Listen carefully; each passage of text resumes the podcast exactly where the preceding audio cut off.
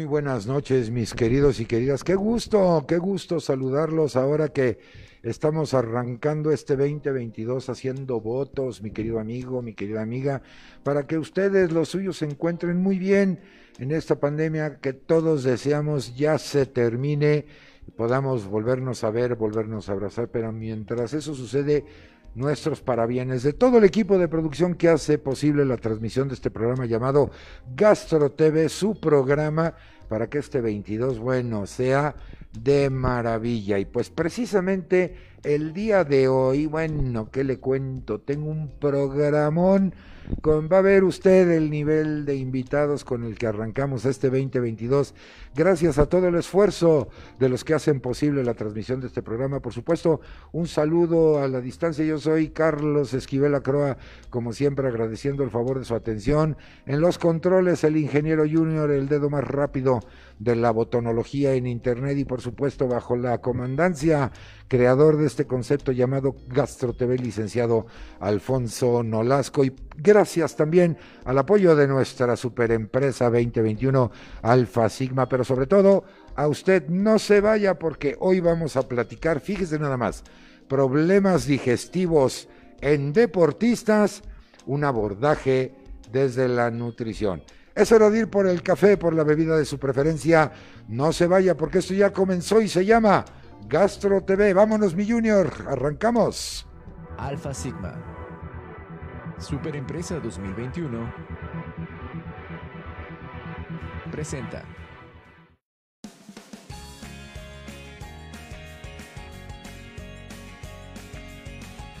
Gastro TV. Comenzamos.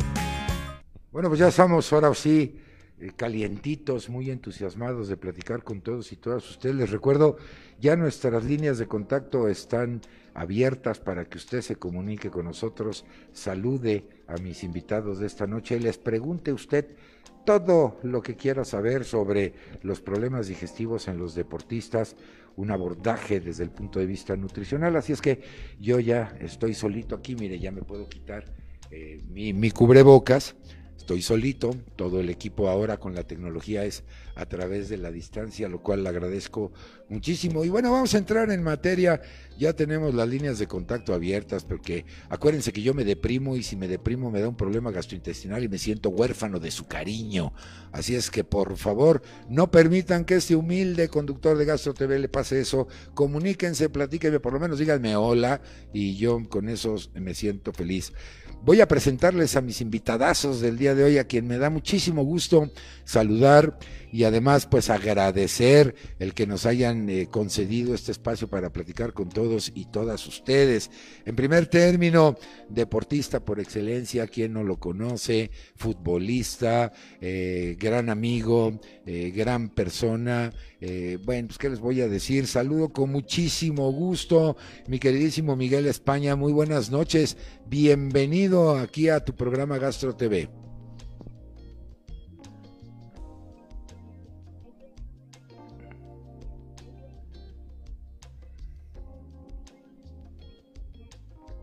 No, por supuesto, gracias a ti.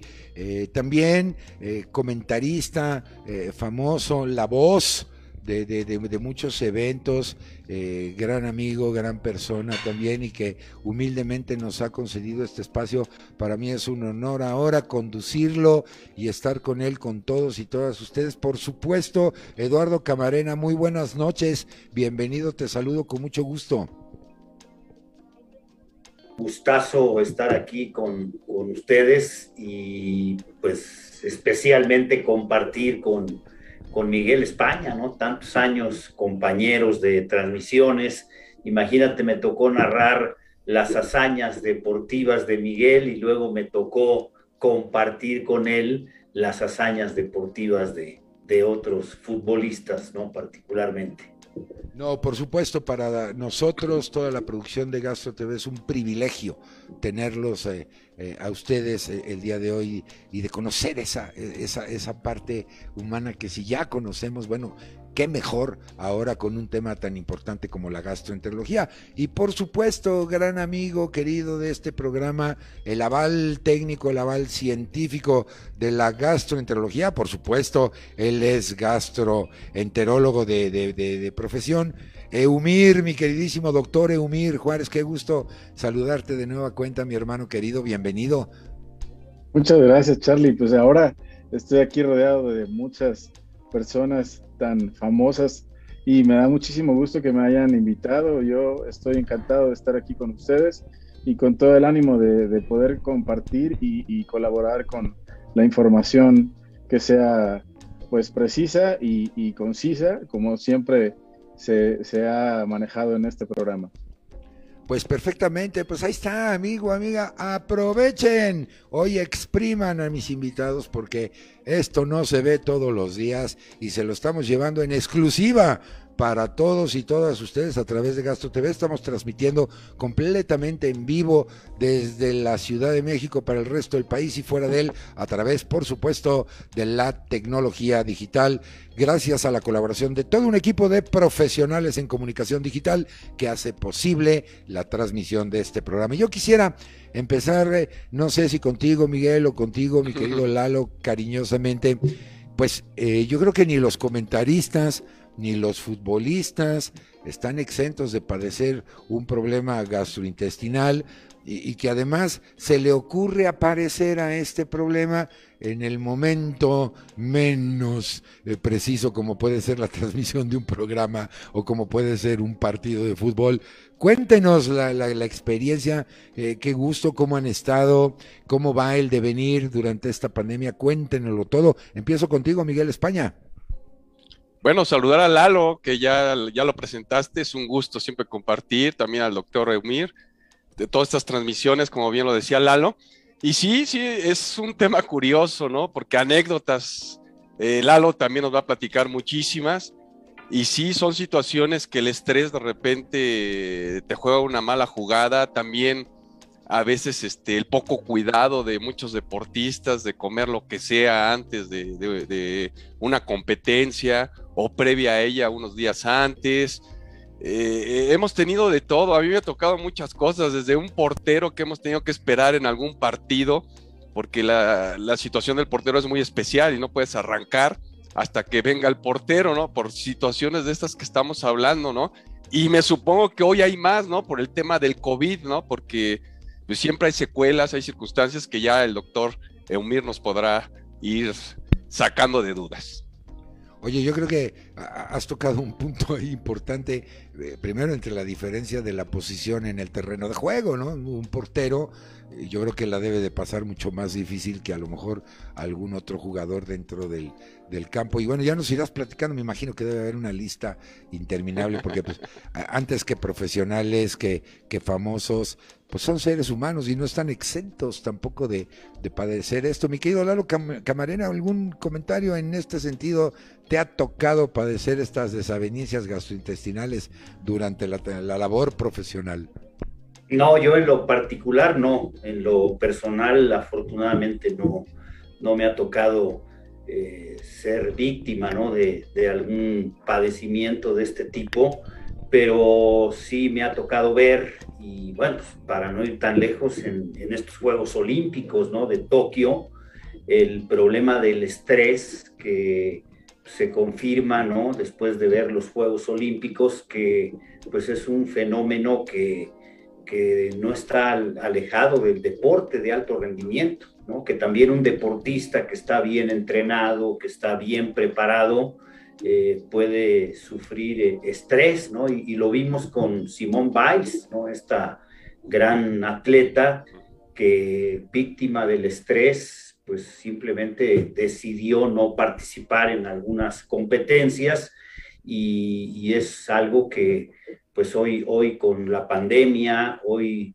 eh, con tanta presión que hay en, en, los deportistas de alto rendimiento, ¿no? La necesidad o la obligación de ganar este, puede provocar esto y como dice Miguel, los descuidos muchas veces también, ¿no? Que no, no se tiene la, la asesoría correcta o la disciplina correcta para saber qué comer o qué no comer antes de, una competencia.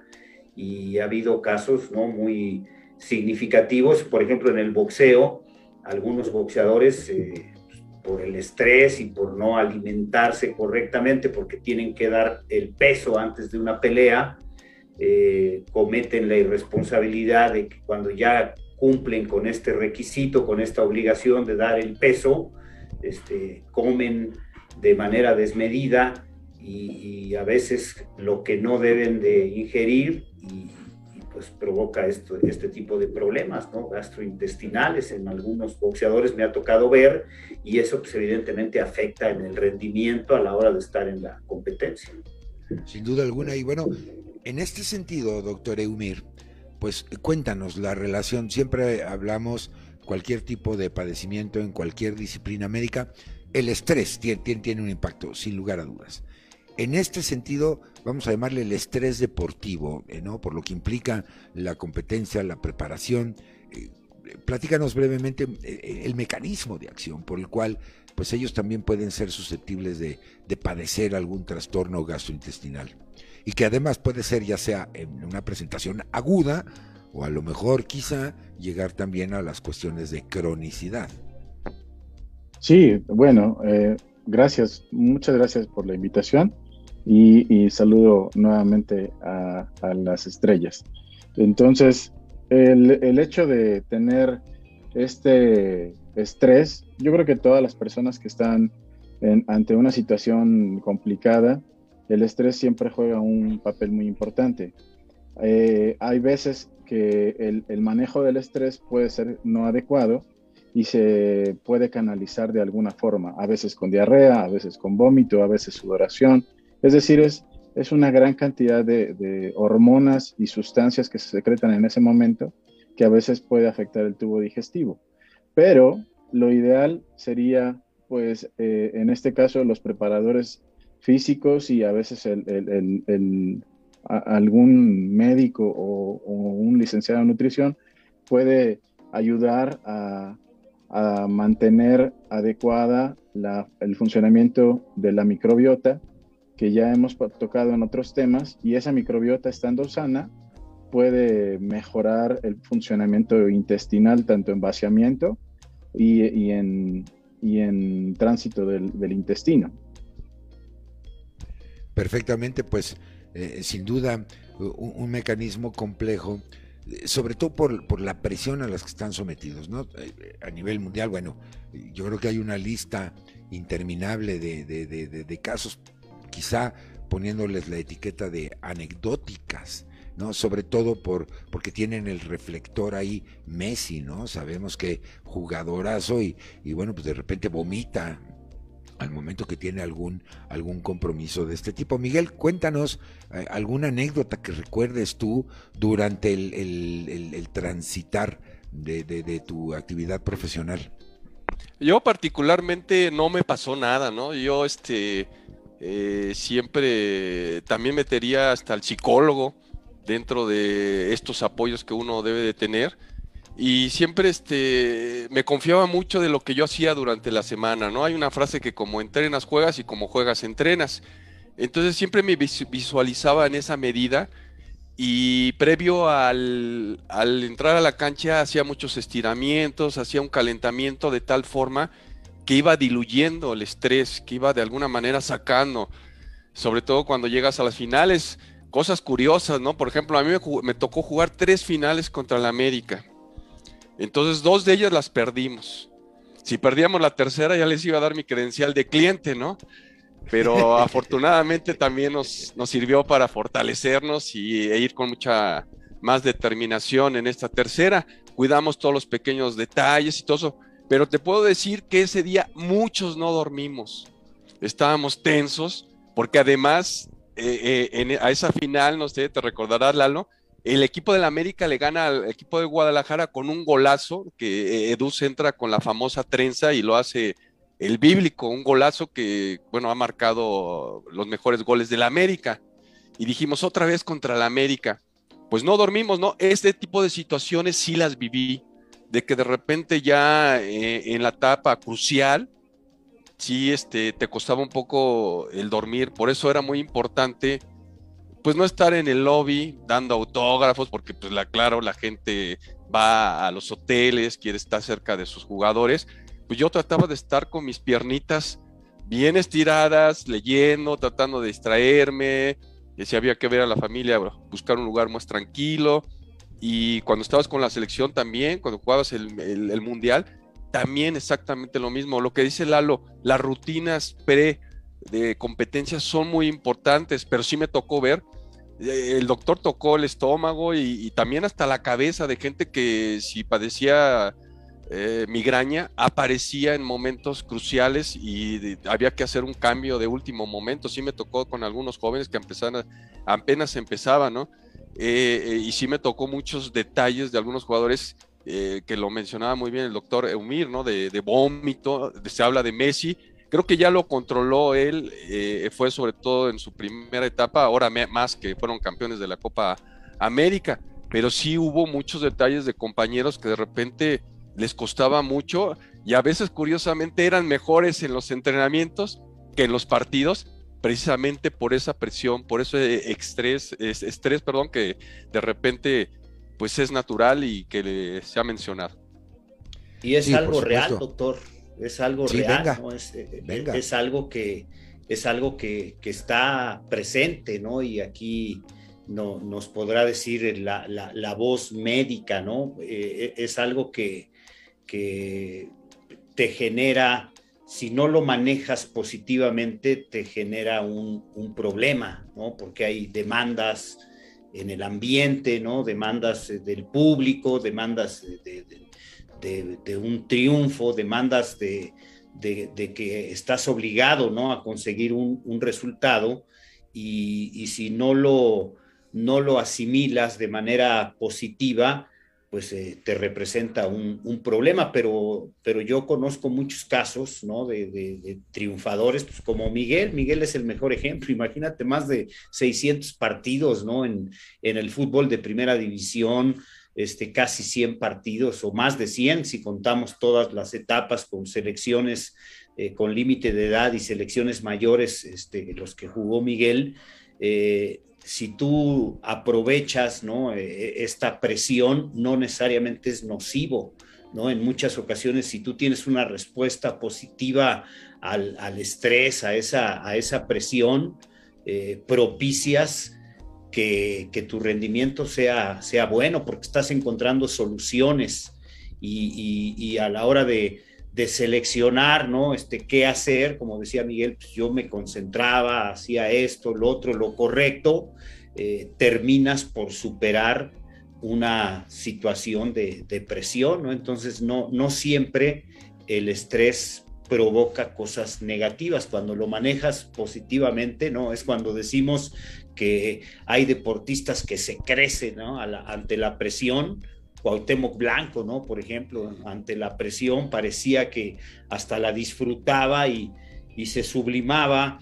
En el box, pues hay muchos ejemplos, ¿no? Julio César Chávez es eh, quizá el más significativo, ¿no? Momentos de presión y sabía cómo manejarlo y daba sus mejores actuaciones. Entonces es un fenómeno que, que hoy está presente, está latente, este, te puede provocar no solamente molestias físicas, ¿no? sino que yo, yo sé de casos, por ejemplo, cuando tienes tanta presión, los músculos no, no te responden, los movimientos no te responden, no hay una conexión entre el cerebro, lo que quieres hacer y ya no lo puedes hacer, no, no, no, no te responden para hacer los movimientos más elementales como, como los has entrenado siempre. Entonces, algo que me da la impresión a mí que que no siempre se ha manejado bien, ¿no? Especialmente en México, ¿no? Yo, yo creo que en México no hay tantos profesionales involucrados ¿no? en, en, las federaciones, en las organizaciones, clubes o, en los deportistas individuales, no todos tienen la mejor este, asesoría ¿no? de profesionales y es algo donde pues muchas veces se, se, pierden campeonatos o se pierden partidos o peleas importantes, ¿no? Eh, eh, cuando no se maneja bien este problema del estrés. Sí, me parece fundamental lo que nos acabas de compartir, mi querido Eduardo, porque la parte emocional juega un papel preponderante, no solo en la parte física o técnica del propio deporte o de la disciplina deportiva, sino que los factores externos, ¿no? Yo recuerdo aquellos problemas que les llevaban serenata o les llevan serenata a los jugadores, a lo mejor en un afán de halagarlos o a lo mejor en un afán de molestarlos para que no estén al 100 al día siguiente, como decía Miguel España, la cuestión, la cuestión nutricional, sobre todo cuando están en lugares donde pues la alimentación no es la que tradicionalmente están eh, acostumbrados a recibir, y esa eh, asesoría que tú bien apuntas de, de conducta o de inteligencia emocional, Sí, yo coincido, me parece que, que adolecemos a veces de, enfocarnos en ese punto. Y en este sentido, doctor Eumir, eh, ¿cuál sería en un, catálogo aún ah, así a bote pronto, eh, digamos, una lista de posibles causas eh, que pudieran estar involucradas con el deporte? en materia gastrointestinal. Por supuesto, ya hemos hablado del estrés, de lo que implica la propia competencia, pero en el día a día, eh, ¿Tienes alguna estadística que se pueda circunscribir exclusivamente a este grupo en términos de su actividad profesional? Sí, mira, la, situación, la mayor parte de, los deportistas o de los atletas de alto rendimiento siempre van a tener una asesoría básica, creo yo, en cuanto a nutrición. Pero hay veces que pudiera estar más enfocada hacia la cosa muscular de recuperación muscular o, incluso a veces como el reflejo en, el box o, el rendimiento muscular. Pero a veces olvidamos que eso también tiene que ver con, con absorción de nutrientes. Si yo manipulo la, la, nutrición de un atleta de alto rendimiento, debe haber una asesoría adecuada para que haya siempre como un equilibrio tanto en formación, recuperación muscular después de un partido después de una pelea, la preparación antes de la pelea. Y eso justamente, eh, hablando solo específicamente de lo médico, te va a dar estabilidad y te va a dar eh, un, crecimiento tanto en, experiencia y, en confianza, sobre todo. ¿Cuántos, cuántos de nosotros eh, que estamos ahorita hemos visto que en nuestros jugadores o nuestros atletas en, en Olimpiadas, al final siempre se pierde tal vez esta, este equilibrio, pues es, hace, es lo que nos comentan justamente los expertos. Nos hace falta a alguien que nos asesore y que nos dé esta fortaleza tanto mental como física y pues no hemos pasado del quinto partido hasta la fecha justamente por esa situación no porque tengamos malos jugadores, sino tal vez lo que no hemos invertido es en, esta preparación para el manejo de la atención. El temple en, el atleta de alto rendimiento es fundamental, pero también lo hacemos desde adentro, es decir, fortaleciendo músculos, microbiota y, nutrición. Y eso es el, equilibrio que, que uno debe tener siempre. Creo que eso es lo que yo recomendaría. Sí, perfecto. Pues Aprovecho, permítanme estar saludando ya a nuestra gente que no, me, no nos han dejado huérfanos de, su cariño. Saludo con mucho gusto Edgar Cortés González desde Tijuana, gracias por, por estar con nosotros. Jessica Rodea Hernández, gran programa el de hoy, grandes invitados, muchos saludos. Igualmente Patricia Lugo Vizcaya, muy buenas noches y me siguen llegando. Gaby Cao, muy buenas noches, bienvenida Gaby. Y bueno, a todos aquellos amigos y amigas que se siguen comunicando con nosotros, aproveche, ya están todas nuestras líneas de contacto abiertas y nuestro equipo de producción a la distancia para atender sus comentarios y sus sugerencias. Ahora, Humir, y a lo mejor en este sentido también nos puede complementar eh, tanto Miguel como, como, como Lalo Camarena. Actualmente o desde la historia, desde hace años, se pretende que la actividad deportiva y sobre todo si va a ser de alto rendimiento, pues empiece desde los niños, es decir, empezar a formar eh, este tipo de disciplina. Y este grupo etario, mi querido doctor, pues sabemos que, está expuesto a la alimentación chatarra, a muchas cosas, y de repente hay que meterlos a una disciplina deportiva eh, en conjunción o en combinación con su disciplina académica, si es que llevan las dos actividades. Yo creo que eh, esto puede empezar a, sentar los antecedentes quizá de esa vulnerabilidad gastrointestinal, vamos a llamarla así. ¿Qué opinión te merece, mi querido Eumir? Y ya ahorita que nos platique Miguel desde que empezó de chiquillo, igual que, que, la loca Marena también en esto, ¿no? Sí, bueno, de esto mi esposa, ella, es pediatra y he aprendido con ella desde que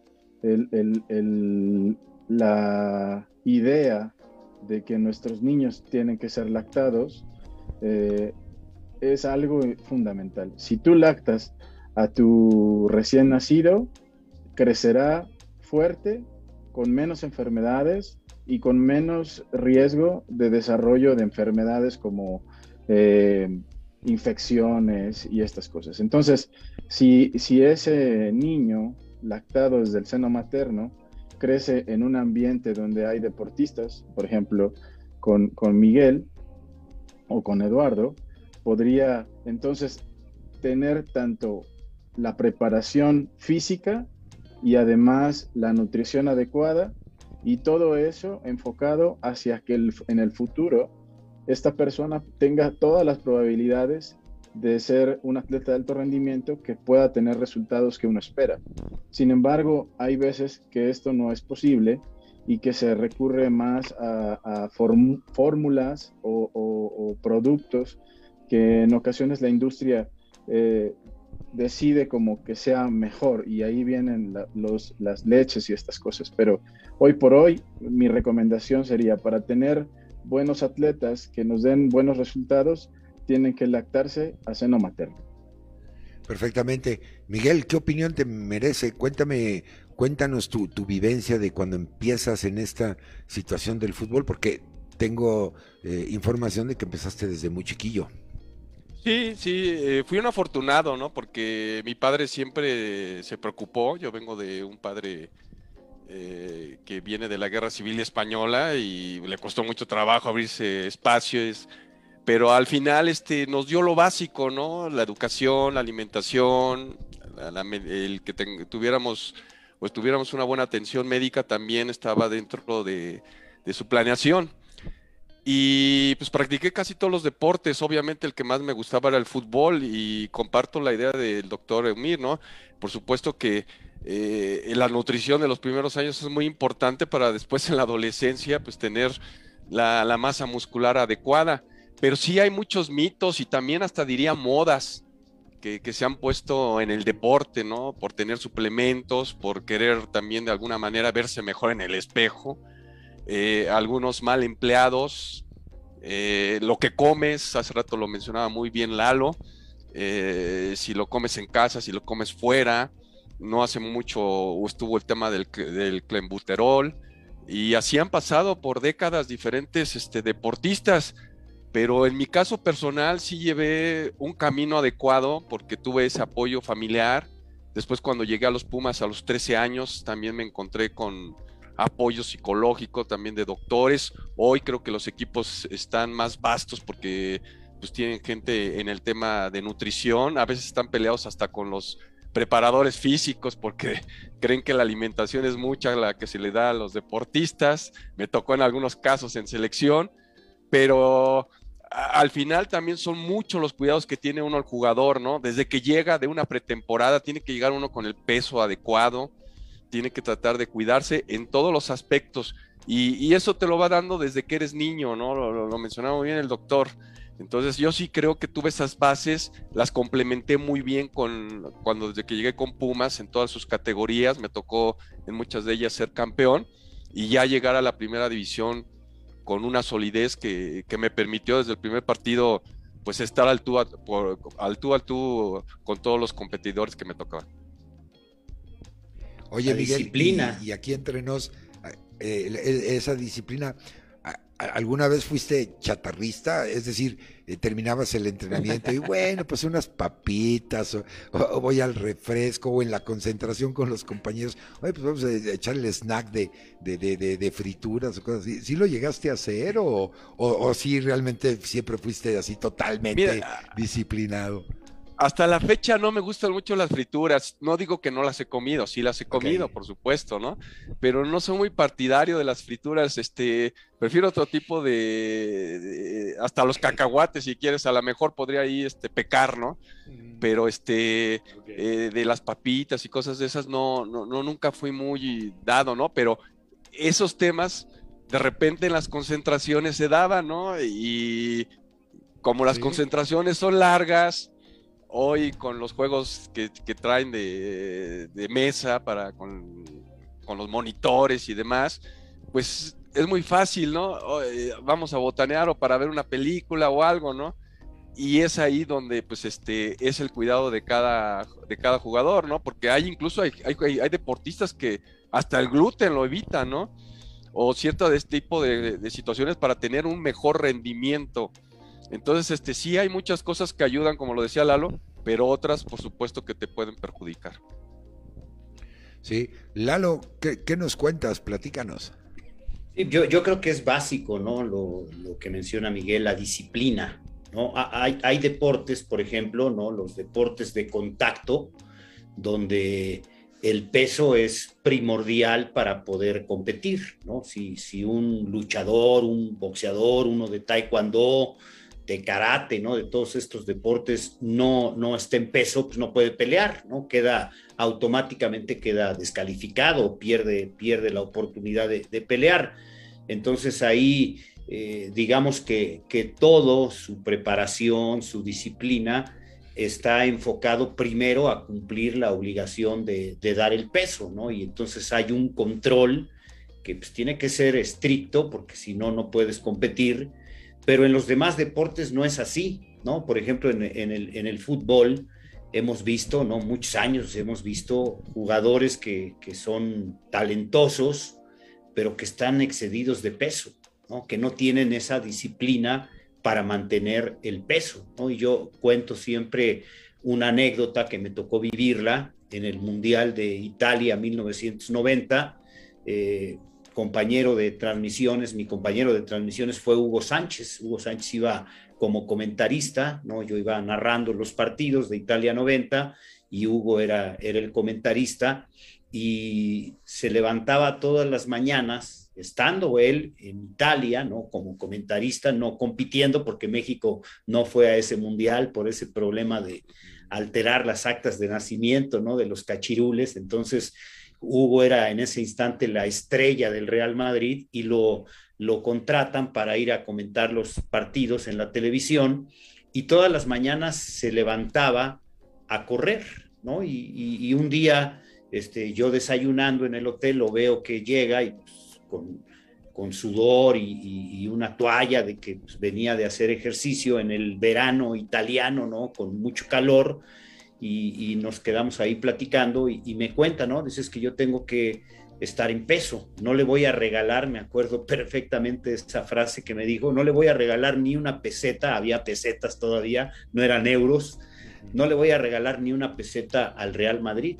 Si yo llego a la concentración del Real Madrid acabando el Mundial, que fue del 8 de junio al 8 de julio, ¿no? Y él se reportaba por ahí del 20, 25 de, de julio no quiero ir arriba de peso porque si voy excedido, por cada kilo le tengo que pagar tanto al, Real Madrid como penalización. Y eso no, no, no todo mundo lo hacía, ¿no? Porque me tocó ver a otros futbolistas, ¿no? Que estaban de vacaciones y pues parecía que no les importaba mucho. En México no, no había ese rigor, por ejemplo, en esa época, ¿no? Los jugadores iban de vacaciones y, no todos los clubes este, les imponían la disciplina de que no puedes rebasar tantos kilos. Y pues lo que hicimos es que me llamaba por teléfono en las mañanas y lo acompañaba, íbamos a correr los dos, me decía, acompáñame para, para no ir solo y nos fuimos, nos íbamos a correr, entonces eh, con Miguel lo hacíamos en Sudáfrica, a veces nos íbamos a correr, pero ahí había frío, ¿no? Entonces, yo digo que es básico eso, es básico la, la disciplina, que, que, el, que el deportista, aunque no sea por obligación o por contrato, que tenga la disciplina de mantenerse en peso, ¿no? Que te permite reacción, velocidad, resistencia, ¿no? Capacidad de, resistencia, que es muy importante. Y, ahí hemos visto muchos casos de, de boxeadores que no se cuidan, que pierden las peleas en la báscula, hemos visto casos de futbolistas recientemente, ¿no? Y, qué pena por, por él, este muchacho de, del Guadalajara, ¿no? Javier Eduardo López, que es muy buen jugador, y pues estaba gordito siempre, excedido de peso porque no, no se cuidaba. Cuando lo pusieron en orden, que le pusieron un preparador físico, fue cuando vivió sus mejores momentos con, con el equipo, pero no todos, este, se cuida, no todos tienen esa disciplina y, creo que eso es básico, ¿no? Para encontrar sobre todo el mayor nivel que puede dar un deportista de alto rendimiento es disciplina y, no todos la tienen. Complementando eso, doctor, este, nada más, este, cuando llegábamos a las pretemporadas, eh, había la clásica mesa de los gorditos porque efectivamente, como decía Lalo, no se cuidaban o también eran propensos a eso, ¿no? Entonces no, les quitaban los postes, les quitaban una serie de cosas, ¿no? Pero sí, sí se da todo esto y, más otras cosas que de repente eh, también van incluyendo por mala información. No, y ya me imagino además el bullying entre los compañeros del equipo con la mesa de los gorditos versus los que no están gorditos. Eh, digo, creo que eso fortalece también la convivencia, pero seguramente se, ha de haber presentado. Oye, Lalo Camareni, cuéntame, ahí en el palco de transmisiones con los compañeros, ¿son botaneros? De repente, así como le preguntaba yo a Miguel España, eh, pues, no sé, se le, le en el platito de cacahuates o alguna cosa, porque ustedes ya aventan también unas jornadas de transmisión verdaderamente pesadas. Entonces, cuéntame, cuéntanos los pecados, mi queridísimo Lalo. E, e, es difícil porque estás hablando, ¿no? Es, es muy difícil eh, en, una transmisión, sobre todo si estás en ese momento participando, eh, acompañarlo de, ingerir algo, ¿no? Alimentos. Sí, siempre yo particularmente, por ejemplo, lo que sí acostumbro es agua, ¿no? Una botella de agua. Tengo inclusive eh, un, pues un secreto, ¿no? Este, un, les digo yo, son las mañas en, en, el, en el, tema de, la, de estar frente a un micrófono para pues, tener bien la garganta, ¿no? Este, primero cuidarse, ¿no? Al máximo y nos ha tocado ir, por ejemplo, en Sudáfrica hacía frío y, transmitíamos y hacía mucho frío y, y a las dos semanas, diez días ya hacía calor, o sea, nos tocó frío y calor y, luego en, en, Alemania igual, ¿no? Nos tocó la, la salida del frío y, la entrada del, del calor y pues, que, tienes primero cuidarte muchísimo, ¿no? Tomaba jugos, ¿no? Yo de los pocos que no me enfermé, ¿no? De, de los narradores, no me enfermé porque diario me tomaba jugo de, de era, era, eran unas botellas que, que vendían, me acuerdo, en Sudáfrica, eran unas botellas de jugo, traía guayaba, naranja, toronja y, zanahoria y, las vendían. Entonces, eso era primero. Y, luego, ya durante la transmisión, el agua y yo le ponía este, pastillas, ¿no? De, esas que, refrescan la, garganta, las, se van diluyendo, ¿no? Ahí las tienes y el agua blanca la conviertes en roja o en amarilla, porque y, está la garganta fresca. Y yo siempre les decía, y Miguel no me dejará mentir, yo tengo el privilegio de decir, nunca se me ha salido un gallo en una transmisión y sobre todo a la hora de gritar un gol. O sea, y cuando cantas, Lalo. Y, cantando, ¿no? El gol, ¿no? Este, estar afinado, ¿no? Yo, yo digo, claro.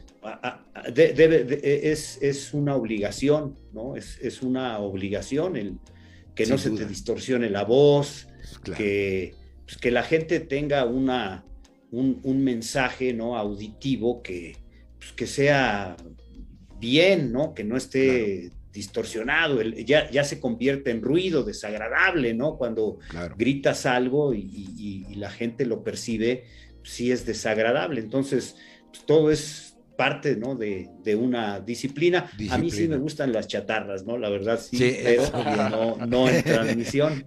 Te, te agradezco la, la, la, honestidad. Sí, imagínense oír una transmisión y con las papitas, el crunchy de las papitas, pues no creo que resulte muy agradable, pero creo que aterrizamos en la palabra clave de esta noche, amigo y amiga disciplina. Y como yo también soy disciplinado, le tengo que hacer caso a mi productor y me tengo que ir a una pausa. Esto está buenísimo. Aprovechen, por favor, las líneas de contacto ya están abiertas. Me siguen llegando mensajes. Mina Nava, saludos. Felipe Suárez, muchas gracias por, por seguir con nosotros. Yo voy rapidito, voy y vengo y no me tardo nada para seguir eh, trabajando, platicando con estas superestrellas Miguel España, Eduardo Camarena y el doctor Eumir Juárez sobre la gastroenterología y el deporte. Y ahorita le vamos a entrar ya más profundo a toda esta cuestión de nutrición. Mientras tanto, tengo unos mensajes preparadísimos para ustedes. Ojalá los disfruten, aprendamos. Voy y vengo, no me tardo. ¿A dónde? Este su programa se llama Gastro TV. Ya vuelvo.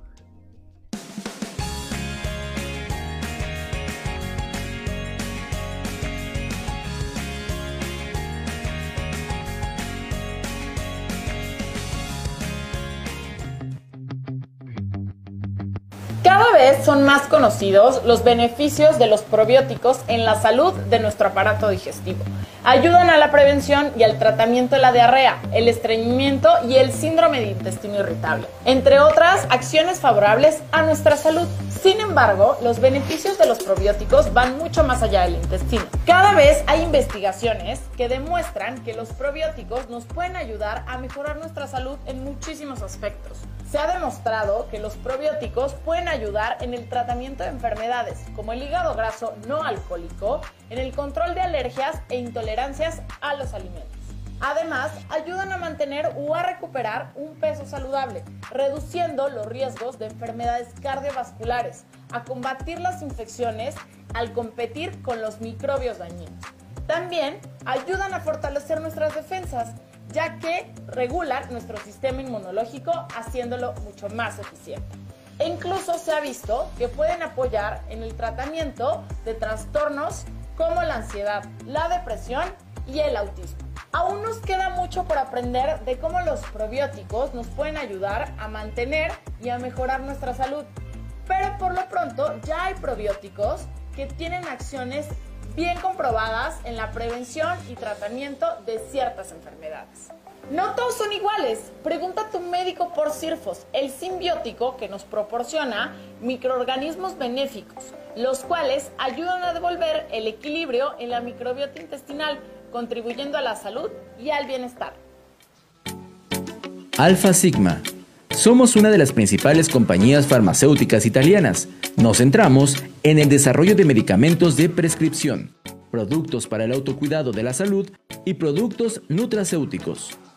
Hoy en día estamos presentes con filiales y distribuidores en alrededor de 90 países en todo el mundo, con más de 2.800 empleados. Nuestra estrategia se basa en tres pilares fundamentales que a lo largo de los años han asegurado a nuestro grupo un crecimiento constante y equilibrado. Investigación, tecnología e internacionalización. Implementamos investigación y tecnología para mejorar constantemente nuestros productos, abriendo nuevas fronteras y extendiéndonos a nuevos mercados. A través del trabajo constante, junto con especialistas, médicos y asociaciones de pacientes, nos esforzamos por mejorar la vida de quienes padecen trastornos gastrointestinales, a menudo discapacitantes, con medicamentos recetados y de venta libre. Estamos comprometidos con brindar mejores soluciones terapéuticas para el tratamiento de enfermedades gastrointestinales donde la alteración de la microbiota intestinal juega un papel esencial, así como trastornos funcionales, enfermedad por reflujo esofágico, encefalopatía hepática, enfermedad hepática crónica, colitis ulcerativa, estreñimiento y enfermedad diverticular sintomática no complicada. En Alfa Sigma, trabajamos con pasión.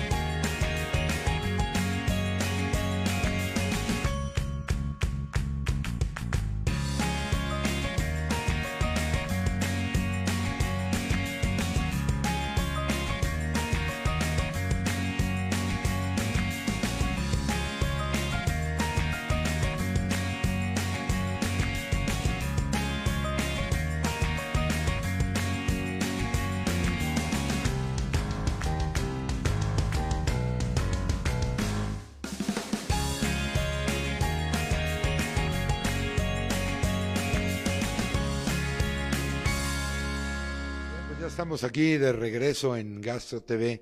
Interesante, ¿no? Lo que vimos, esta información son sobre Cirfos NC, este simbiótico que es Bifidobacterium longum BB536.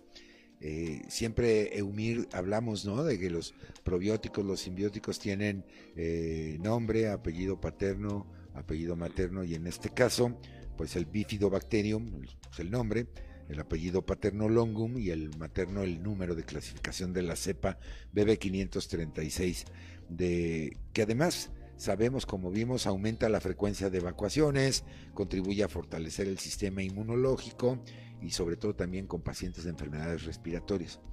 En este tema te lo comento, mi queridísimo Eumir, gracias a Alfa Sigma por, por esta información tan valiosa, nuestra super empresa 2021 la nutrición del deportista juega un papel preponderante. Y quiero plantearlo así, por un lado, ¿qué hay de que los nutriólogos de los equipos recomienden algún tipo de suplementación, como pueden ser simbióticos o probióticos? Pero por otro lado vemos también que hay disciplinas, los maratonistas, ¿no? Que ingieren una cantidad de pasta para tener carbohidratos y por lo tanto una reserva energética para estas eh, competencias de, fondo, de resistencia. ¿Cuál, es el equilibrio perfecto? Y ahorita ya tanto Lalo Camarena como Miguel España nos pueden comentar qué les decían sus nutriólogos, pero desde el punto de vista médico, ¿esto puede ayudar muchísimo, eh, estos complementos en la nutrición, cuidar la nutrición? Cuéntame, mi querido Eumir. Sí, bueno, todos, o casi todos los que nos dedicamos a la gastroenterología, sabemos lo de la microbiota si yo tengo una microbiota sana, la mayor parte de todo el funcionamiento digestivo estará íntegro. Pero esa microbiota puede dañarse por muchos factores. No sé si, si, ustedes tengan idea, pero nuestra microbiota cambia, es dinámica. Si yo me voy a vivir de repente a Estados Unidos o voy a vivirme a Europa, o voy a vivirme a Japón, eh, mi microbiota cambiará al paso de unos meses. Entonces, eh, esos cambios que hay en, las bacterias intestinales son indispensables de mantener un equilibrio. Y como bien decías, los probióticos, algunos de ellos son eh, un, un, cierto tipo de cepa que favorece el crecimiento de otra y genera esta diversidad de bacterias que es lo que nos da la estabilidad en todos los aspectos. Hace rato Miguel decía en relación a algunas costumbres que hay entre personas de quitar el gluten o dejar de comer ciertas cosas por, recomendaciones de, algún personal. Pero bueno, estas modas nos han llevado a tener justamente como estos trastornos de la microbiota.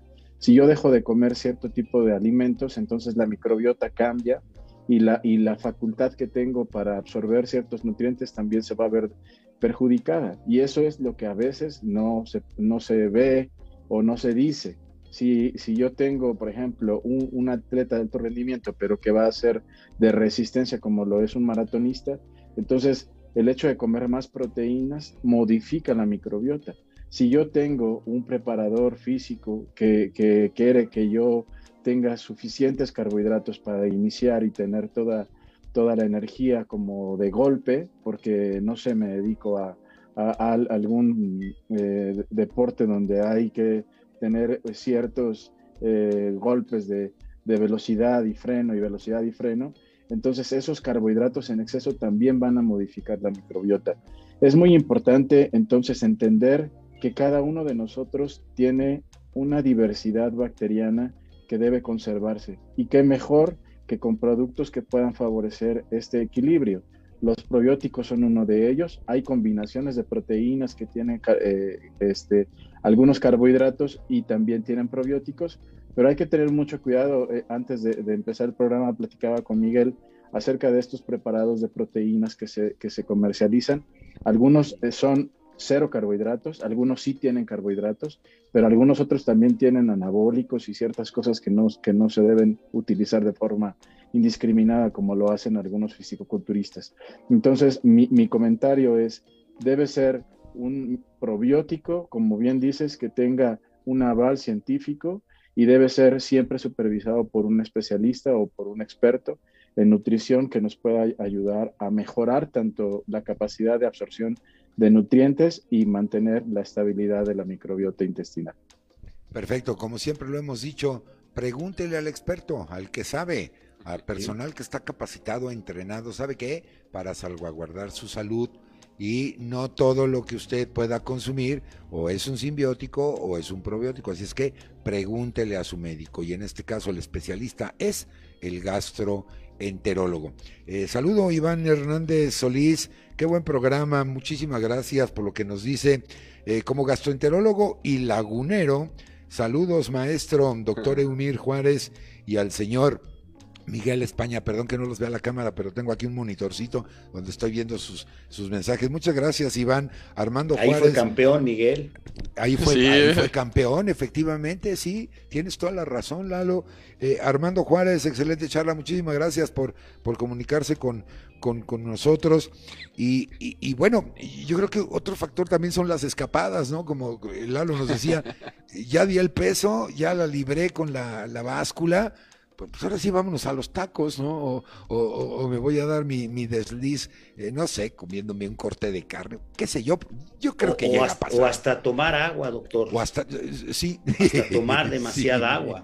Sí, señor, eh, eso es correcto. Yo creo que lo, que dice Eumir es, es básico, ¿no? Yo creo que en todo tiene que estar bien asesorado y debe de haber una comunicación permanente, directa, deportista y un experto, un, médico. sin duda. Porque, porque hoy, hoy en, los gimnasios, ¿no? Por ejemplo, es, muy. En los gimnasios de los mismos equipos de fútbol, ¿no? Le pasó a dos futbolistas de Cruz Azul, eh, Salvador Carmona y Aarón Galindo.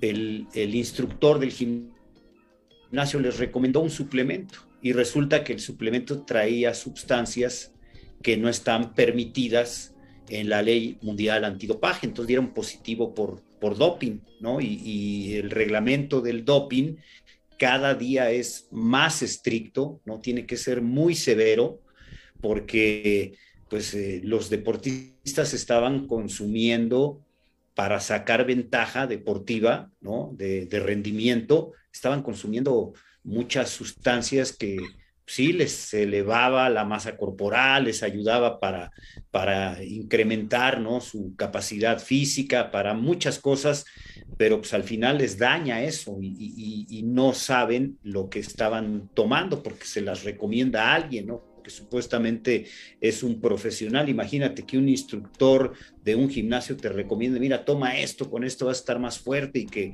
de manera este, irresponsable lo haga un deportista, este, tienes problemas, ¿no? Y por eso la ley hoy es muy fuerte, muy estricta, invariablemente. Eh, el, único responsable es el deportista. Fíjate no que hay has tocado... aquí no hay de que se equivocó el doctor o que me dijeron que fue por accidente o porque comí carne contaminada, ¿no? Ya hoy la ley antidopaje es muy dura. Has tocado un tema medular. Primero porque vemos que la incidencia de vigorexia, esto es de aquellas personas que tienen la obsesión por el ejercicio, porque quieren verse bien eh, eh, desde un punto de vista estético, o quieren verse como el entrenador o la entrenadora, donde a veces le tienen mayor confianza o credibilidad a estas personas que al médico, y, por otro lado, eh, Eumir, que nuestra farmacología clasifica muchos de estas sustancias, como bien apunta Lalo, que pueden tener un efecto anabolizante, pero que aparecen en la farmacopea como suplementos alimenticios, que aparentemente son inofensivos, pero a la hora de hacer un estudio antidoping sale con estos eh, anabólicos eh, que no están prohibidos en nuestro país y que esto puede estar generando eh, pues, eh, pues un problema, humir por ese grado de, de, confianza que le depositamos al entrenador o a la entrenadora en un gimnasio. Exactamente.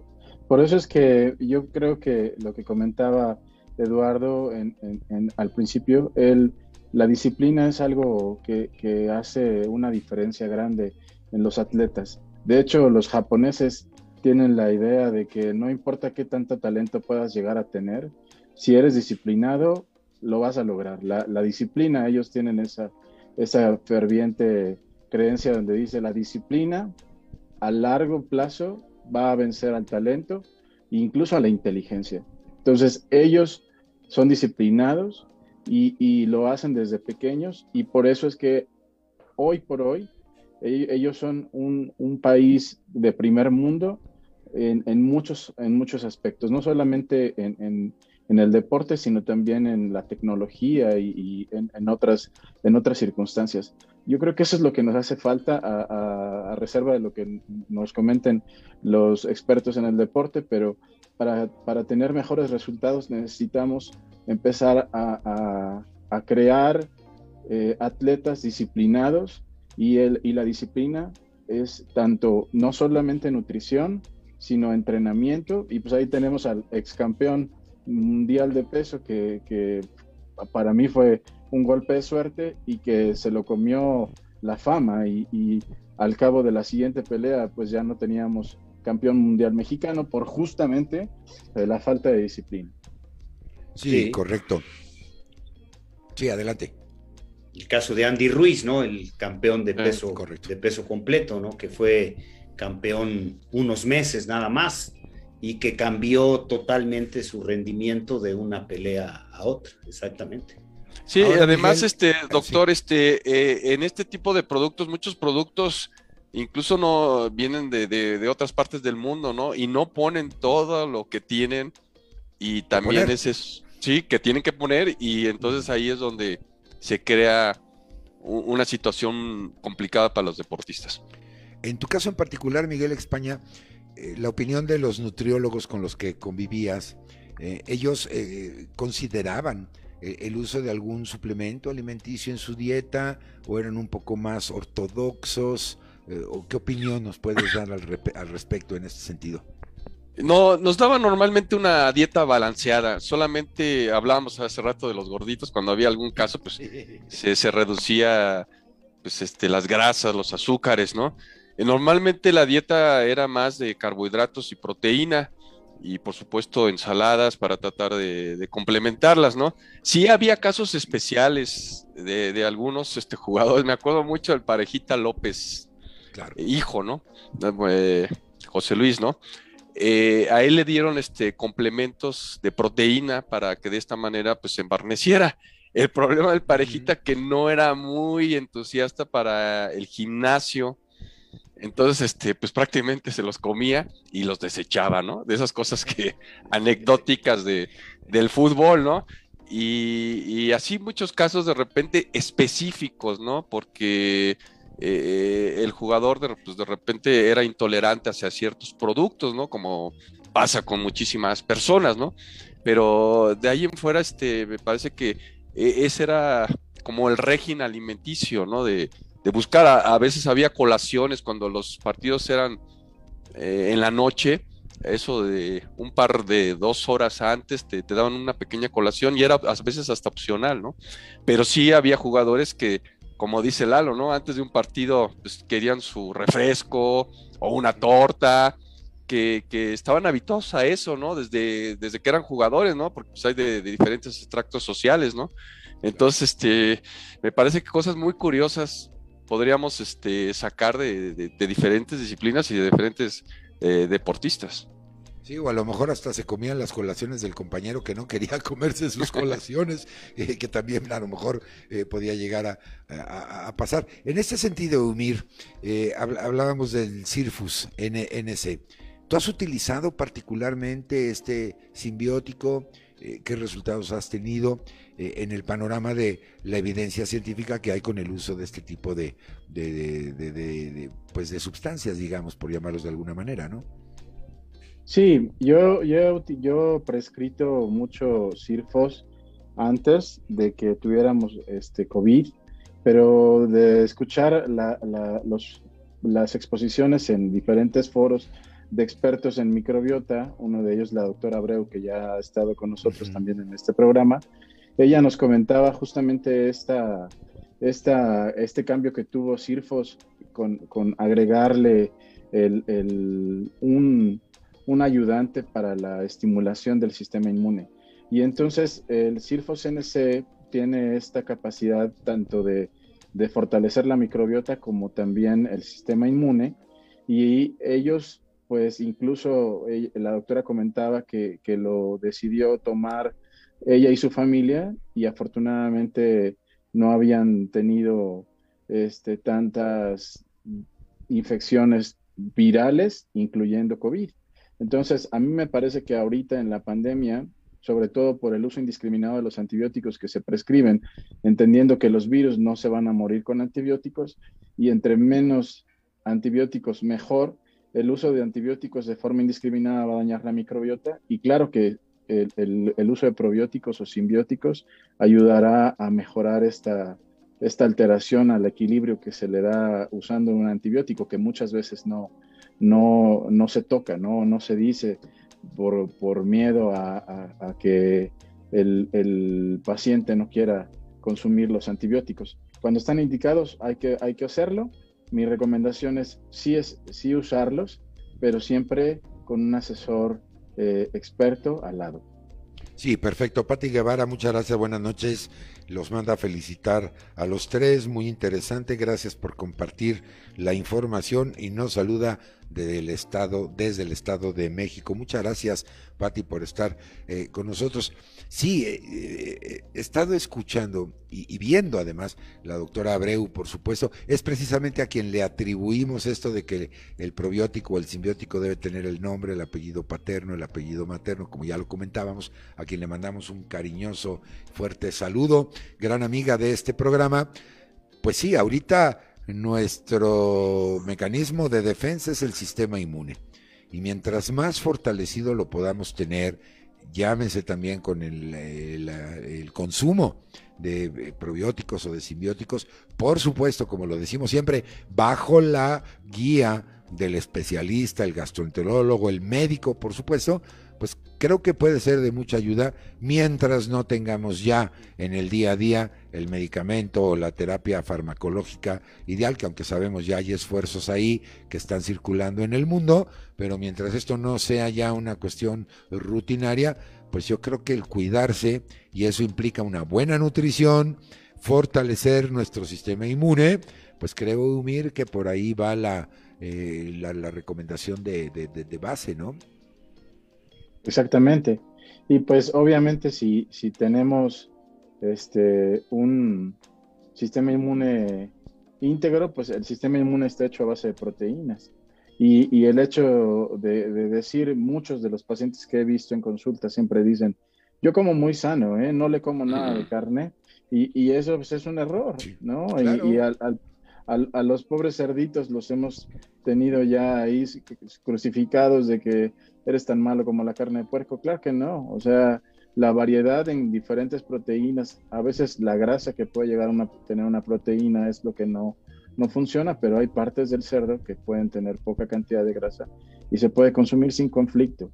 Yo estoy a favor de tener una diversidad en la alimentación y eso es justamente lo que hace la, o que favorece la diversidad en la microbiota intestinal y que nos hará menos, nos dejará a los gastroenterólogos ahí pobres, tendremos que dedicarnos a otra cosa si tenemos una mejor nutrición que, que estar ahí este, siempre con pacientes con intestino irritable, con diarrea o algo. Entonces, el tip es, coman de todo, pero coman balanceado, como bien decía Miguel, como decía Eduardo.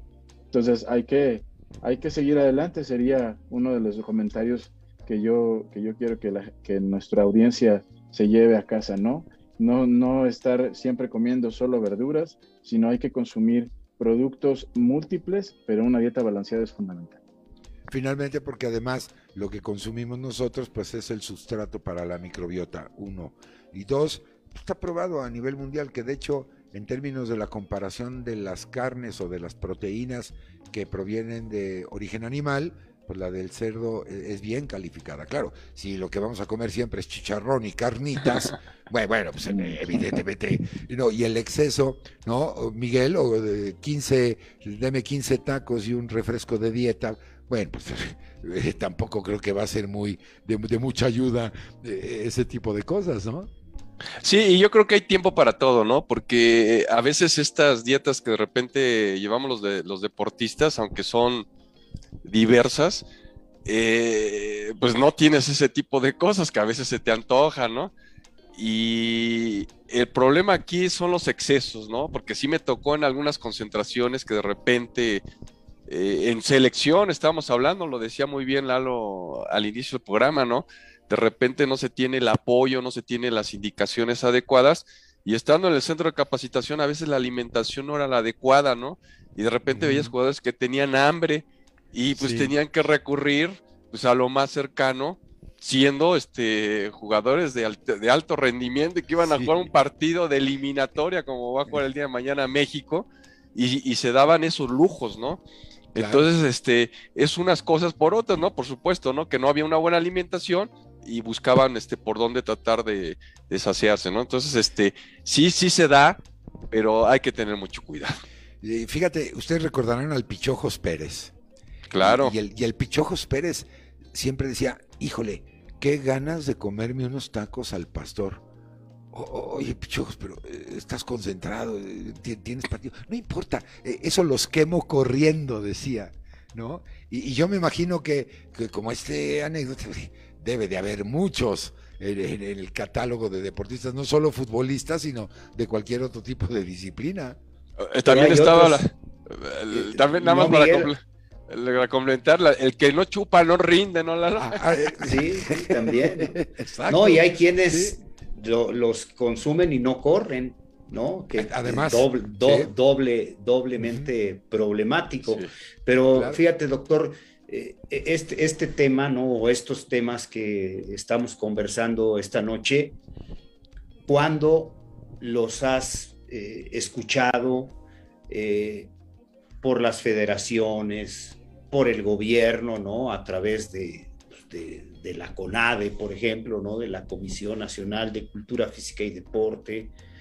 debería de haber eso de manera sistemática como parte de los programas, ¿no? De, asesoría, concientización, de, de, parte de un programa ¿no? del deporte en México no, no, no existe. O sea, son temas que solo en esfuerzos individuales, ¿no? Como ustedes, ¿no? De, esta empresa, esfuerzos en, en, algunas universidades, ¿no? Que les dan pláticas a los deportistas, a los alumnos, la importancia, ¿no? De, de alimentarse bien, de descansar bien, de tener el tiempo para recuperarse con un buen descanso, que el sueño no se te altera, que todo, todo está fundamentado en, en la buena alimentación.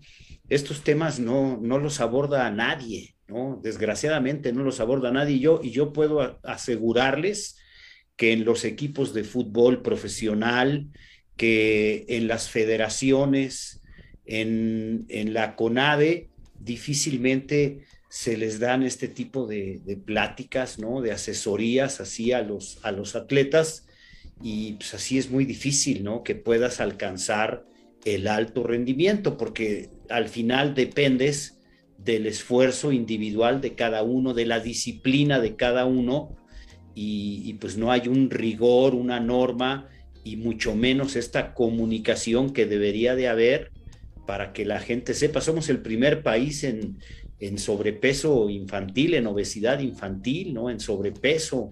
Eh, cuando la CONADE hace un programa ¿no? al respecto, mejor están más preocupados en, en las luchas de poder con las federaciones y en, en, los presupuestos para que los atletas se preparen, o sea, se, se, se distraen y, en todos los, los gobiernos ha pasado, ¿eh?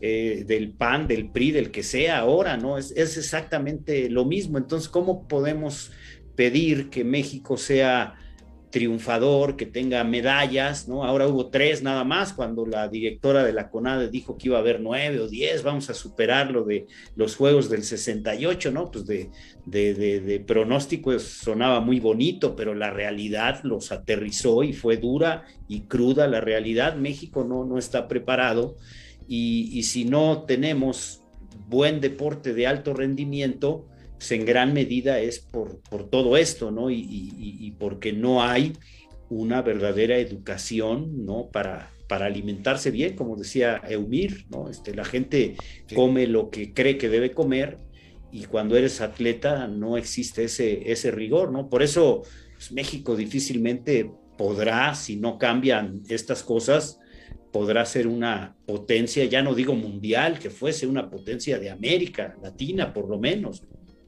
Creo que es absolutamente fundamental lo que Eduardo Camarena nos acaba de, de, comentar, Eumir.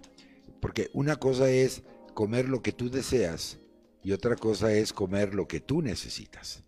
Y, y esto tendría que ser visto desde la autoridad como una política pública del claro. comer bien porque eh, creo que perfectamente bien lo que ha apuntado Lalo Camarena, se, se, ha diversificado por la moda de que ahora como cierto tipo de ingredientes, ahora como otro, por las razones que usted quiera, pero estamos perdiendo de vista la, la parte fundamental y, sobre todo en un área de, deportistas de alto rendimiento, pero también aplica para los chicos que están en educación escolar, que están en educación media o en superior, pues, pues la nutrición es, es, es, fundamental y creo que sí habría que volver a, a, a voltear, eh, a establecer esa, esa política pública, Eumir.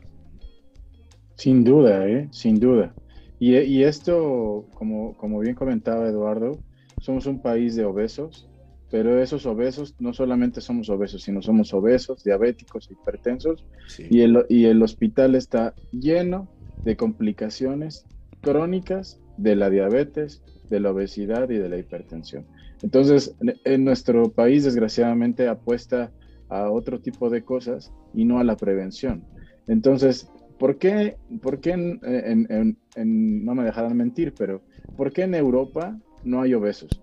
¿Por qué? Porque ellos acostumbran a los snacks o, o, o, las cosas que se comen de entre comidas son proteínas. Nosotros comemos solo carbohidratos. Y si hacemos una encuesta así a mano alzada, como ahora se estila, este, ¿cuántos de las personas que comen verduras creen que son proteínas? Las verduras, o sea, las proteínas de origen vegetal no son muchas la mayor parte de los vegetales son carbohidratos y eso no se lo dicen a las personas. Entonces, ellos, si, si tú le preguntas a una persona adulta, ya mayor, ellos van a decir, pues en la tele decían, come frutas y verduras, y eso era como una dieta eh, eh elemental y básica, pero ahora hay gente que se va a los extremos, como bien decía Miguel, y entonces ya dejaron de comer carne o dejaron de comer proteínas y, y solo comen verduras pensando que están comiendo sano. Y eso es lo que no debe pasar. Por eso es que yo estoy lleno de pacientes con estreñimiento, sobre todo en, en mujeres que, quieren guardar la figura y entonces comen solo arroz y verduras y pachuga asada y todo eso. Y entonces yo tengo estreñimiento para regalar. Entonces, lo que yo primero les digo es, por favor, no pechuga de pollo en exceso. Y entonces, ¿cómo, cómo, cómo está eso de que no pechuga? Pues claro, pues si quiere tener usted estreñimiento, coma pechuga. La abuelita, el, el, el, el remedio casero de la abuelita es para que mi niño se le quite la diarrea, dale un caldito de pollo con verduras y arroz y verás que se le va a quitar la diarrea. Pero si lo comes diario, pues claro que vas a estar estreñido. Y entonces, mientras eh, más que, que tratamiento médico, lo que hago en la consulta es platicar justamente esto que estamos haciendo ahora, ¿no? De dar una educación, de, no llegar a, a, solo un tipo de alimento. Y a mí me gustaría que, que, en un futuro, pues justamente eso, ¿no? Que nosotros tuviéramos el tiempo los gastroenterólogos de ver partidos de fútbol y no está dando consulta todo el día, ¿no? sí, yo creo que eh, eh, es fundamental ahora hablar de una cultura alimentaria. Eh, tenemos nada en exceso, todo en un equilibrio, y sí, tienes absolutamente la razón. Y también esa parte cultural, amigos míos. De, de, que acuérdense que lo cachetoncito, lo gordito, era sinónimo de saludable. Y, si veían algún chico delgadito, decía la abuelita, eh, como que está muy desnutridito tu hijo, ¿no? Y, creo que eso ha hecho mucho daño. Eh, bien dijo Lalo Camarena, eh, no tenemos que sentirnos orgullosos de ocupar el primer lugar en obesidad, en la comorbilidad que esto genera y que ahora en tiempos de pandemia ha salido a relucir porque evidentemente la complicación de la propia enfermedad con personas diabéticas, con personas hipertensas, obesas, pues complica eh, eh, por demás este cuadro. Pero en fin, ojalá hacemos el llamado desde esta trinchera humilde que lo único que pretende es llevarle a usted información proveniente de, expertos, como es el caso del doctor Eumir, pero también de expertos deportistas que han vivido todo esto, sí, como una disciplina, como ya lo hemos comentado el, día de hoy. y bueno, creo que ahí hay mucho. El llamamiento es eh, tenemos que, trabajar fuerte en difundir todo este tipo de cosas, disipar las modas, disipar los mitos, disipar información proveniente no de fuentes científicas confiables y pues que a veces le hacemos más caso a la abuelita, a la tía, a la amigui, al vecino, a la comadre, qué sé yo. Me parece que es tiempo de reflexionar. Adelante, por favor. Decía Eumir, ¿no? De una, una política pública pues realmente no hay en México una política pública de, salud, de deporte, de activación física. Eh, no sé ahora, pero en 2004, que estuvimos en los Juegos Olímpicos de Atenas, los viernes a las 4 de la tarde se paralizaban las actividades en Atenas. ¿no? De, hecho, nos, nos dijeron, ¿no? Este, si tienen que comprar algo, el, el viernes, háganlo antes de las 4 de la tarde, porque a las 4 de la tarde cierran todos los comercios en Atenas, ¿no? la verdad es que no, nunca preguntamos, ¿no? ¿Por qué? Y, me acuerdo el, primer viernes, pues sí, ¿no? Buscamos, eh, como estábamos en una especie como de villa olímpica, ¿no? Este, pues había que llevar los propios alimentos, ¿no? Este, para, entre comidas, tener algo para, alimentarse. Y, resulta que, pues, pregunto yo, ¿por qué era así? Porque cierran todo para que la gente vaya a hacer ejercicio.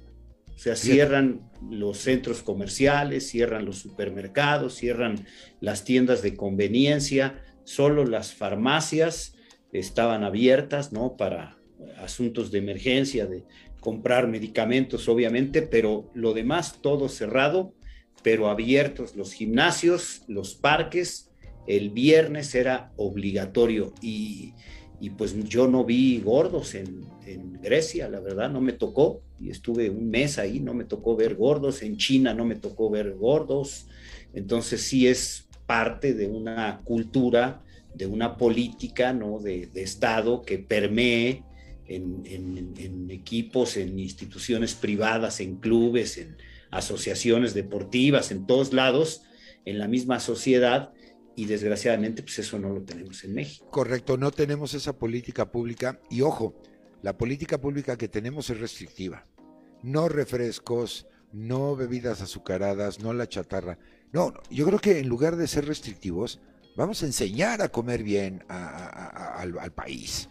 ¿No? E-, ese fomentar el deporte. Fomentar el deporte, ese balance del que hemos hablado esta noche con mis invitados, porque eso es la política pública, no es eh, el restringirle o decirle a usted ya no se tome una bebida azucarada o ya no se tome una bolsita de frituras mientras usted no siga comiendo bien o no haga ejercicio o, no, cambiemos los hábitos cotidianos. Me parece que, hay mucho por hacer ahí y, y, qué bueno que ahora mis invitados han coincidido con el de la voz, precisamente pues para motivar que ojalá nos oigan las autoridades y establecer ese punto fundamental en todas las disciplinas.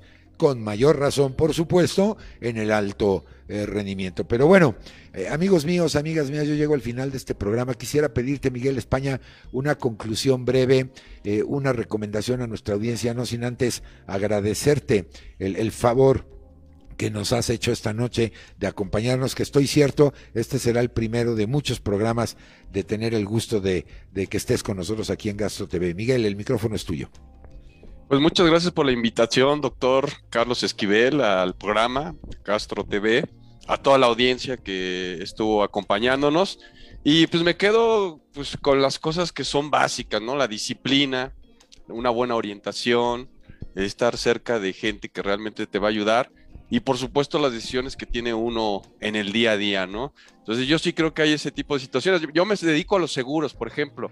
Hablaba el doctor y uno pensando en esa obesidad que tenemos en nuestro país, pues obviamente un seguro te cuesta más caro y lo que también trae como consecuencia, porque se hablaba de, algunas enfermedades, pero está la columna, están las rodillas, está el corazón. Entonces todo eso implica en todos estos temas que hemos tocado pues en este programa.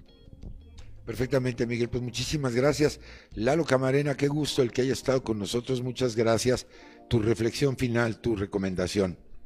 No, gracias, al contrario, gracias por la invitación.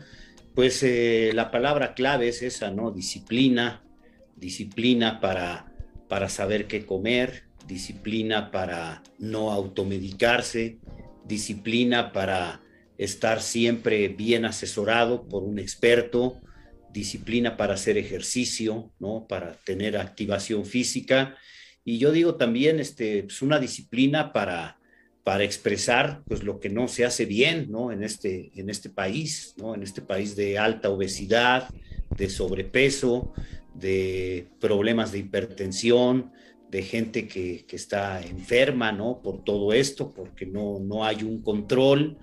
Y, y, es muy lamentable, ¿no? Es muy lamentable, ¿no? Este, se dice en el más alto nivel está prohibido prohibir, pero pues esta política es de prohibir, ¿no? No, no vamos a vender esto y en las escuelas no se va a permitir esto, y no pero, pero no está lo otro que es más importante, fomentar la activación física, estimular la activación física, ¿no? Hacer una, una muy buena este, política pública, ¿no? Para que los espacios deportivos sean utilizados, ¿no? Y te das cuenta que estos espacios deportivos están rentados, están arrendados a privados y que yo les invito, por ejemplo, yo tengo cerca la ciudad deportiva de la Magdalena Michuca, si tú quieres ir a jugar fútbol, no puedes ir a jugar fútbol, lo, ocupan las ligas que pagan dinero y hay gente que se volvió millonaria, ¿no? Este, prácticamente regenteando las canchas que son públicas, ¿no? Y las canchas de básquet. Entonces sí creo que que hay mucho por hacer y que desafortunadamente eh, eh, la historia nos demuestra que el deporte no es una prioridad para los gobiernos en México, desafortunadamente. Perfectamente, Lalo Camarena. Pues muchísimas gracias por haber estado con nosotros. Doctor Eumir Juárez, tu reflexión final, querido amigo, o ya nos vamos. Pues ya casi nos vamos, pero ya casi todo lo que quería decir ya lo dije. Yo les agradezco mucho el, el tiempo y como siempre les digo, ahora lo que, con lo que quiero terminar es, por favor, vacúnense y, y, vacunen a, todo aquel que esté renuente a hacerlo para que algún día podamos volver a salir a hacer ejercicio. Esto no se, esta pandemia no se va a acabar mientras no pensemos en el, en el prójimo y eh, si, si, seguimos pensando en nosotros mismos, esto, esto seguirá y seguirá y seguirá y seguirá. Llevamos ya dos años y, y además de, de alimentarnos bien, tenemos que pensar en, los demás. Y yo creo que, ese sería mi comentario final. Agradezco mucho la invitación y, encantado de conocer a Miguel, a Eduardo. Y aquí estoy para, para ustedes cuando, cuando sea necesario. Muchas gracias. Al contrario, Umir, como siempre, un placer platicar contigo y hoy también en la grata compañía de Miguel España y de Lalo Camarena. Muchísimas gracias. Y mire, efectivamente, una política pública es esto, todavía no se acaba la pandemia. Es un acto de responsabilidad para con nosotros y con los demás. la vacunación, las medidas sanitarias, vamos a alimentarnos bien, vamos a ser responsables. Ya es tiempo, ya llevamos dos años. Yo creo que también depende mucho de nosotros el que esto acelere su final. Entonces, por favor, los invitamos a que vamos a cuidarnos todos, vamos a, estar conscientes de esto y vamos a seguir aprendiendo, vamos a disfrutar de la salud eh, al tener espacios como este. Miguel España, Lalo Camarena y Humir Juárez, muchísimas gracias. En nombre de este gran equipo que hizo posible la transmisión de este programa, muchísimas gracias, pero sobre todo gracias a usted que ya se tomó la molestia de acompañarnos el día de hoy. Yo lo invito a nuestras próximas citas porque recuerden que este programa está hecho por ustedes, para ustedes, pero sobre todo con ustedes, donde el único objetivo es llevar información confiable, pasar un rato entre amigos, muy agradable, aprendiendo. Y bueno, pues eh, agradecerles a todos eh, su presencia. Muchísimas gracias, que mi Dios me los bendiga hoy y siempre, que pasen la más feliz de las noches. Yo soy Carlos Esquivel Acroa, agradeciendo el favor de su atención. Nos vemos. Hasta la próxima. Alfa Sigma, trabajamos con pasión. Presentó.